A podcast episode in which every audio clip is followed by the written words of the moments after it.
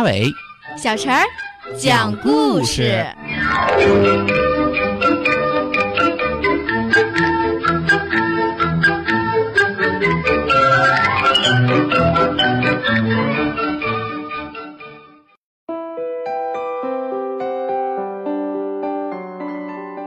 请听故事：金色的玉米棒。秋后，小兔子藏起了三个最大的玉米棒，那黄澄澄的玉米粒真逗人喜爱。冬天，冷飕飕的北风吹在脸上，像刀割一样。小松鼠想，家里的粮食不多了，小兔子是我的好朋友，去向它借一个玉米棒吧。咚咚咚，小松鼠敲门了。吱扭，小兔子开门了。小兔子告诉小松鼠：“那玉米棒谁也不借的，还是想想其他办法吧。”他送给小松鼠一把干蘑菇。雪花飘落了，大雪盖住了森林里的小路和山坡。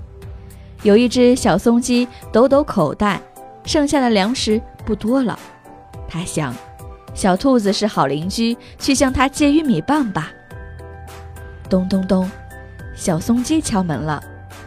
吱妞，小兔子开门了。小兔子告诉小松鸡：“那玉米棒谁也不借的，还是想想其他办法吧。”他送给小松鸡一碗小豆子。小溪的冰融化了，鱼洞里的小刺猬一觉睡醒了，肚子饿极了。他想：“我帮小兔子干过活，我找他借一个玉米棒，准行。”咚咚咚，小刺猬敲门了。吱妞，小兔子开门了。小兔子告诉小刺猬：“那玉米棒谁也不借的，还是想想其他办法吧。”他送给小刺猬两个红萝卜。一场淅淅沥沥的春雨之后，小兔子在门前挖了一个小坑，它包下黄澄澄的玉米粒，一颗颗种下了。秋后，小兔子收获了好多好多金色的玉米棒。他送一筐给小松鼠，送一筐给小松鸡，送一筐给小刺猬。大家过了一个快快活活的冬天。小松鼠、小松鸡、小刺猬也挑了三个最大的玉米棒藏了起来。你知道这是为什么了吧？原来小兔子不借三个玉米棒给他的朋友和邻居，是把玉米棒留下来当种子呢。那你们知道小松鼠、小松鸡、小刺猬也藏了三个玉米棒是为什么了吗？也是留下来当种子呢。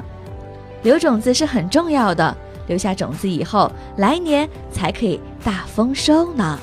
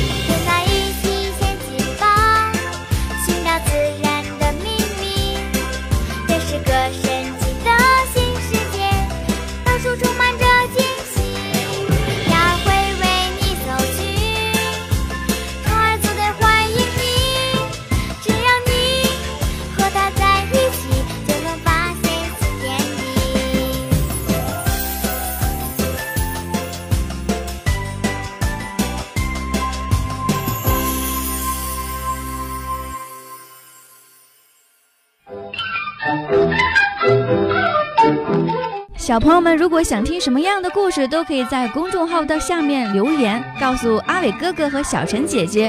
蜻蜓用户也可以通过微博来告诉我们，微博“成微暖”就可以来找到，告诉我们吧。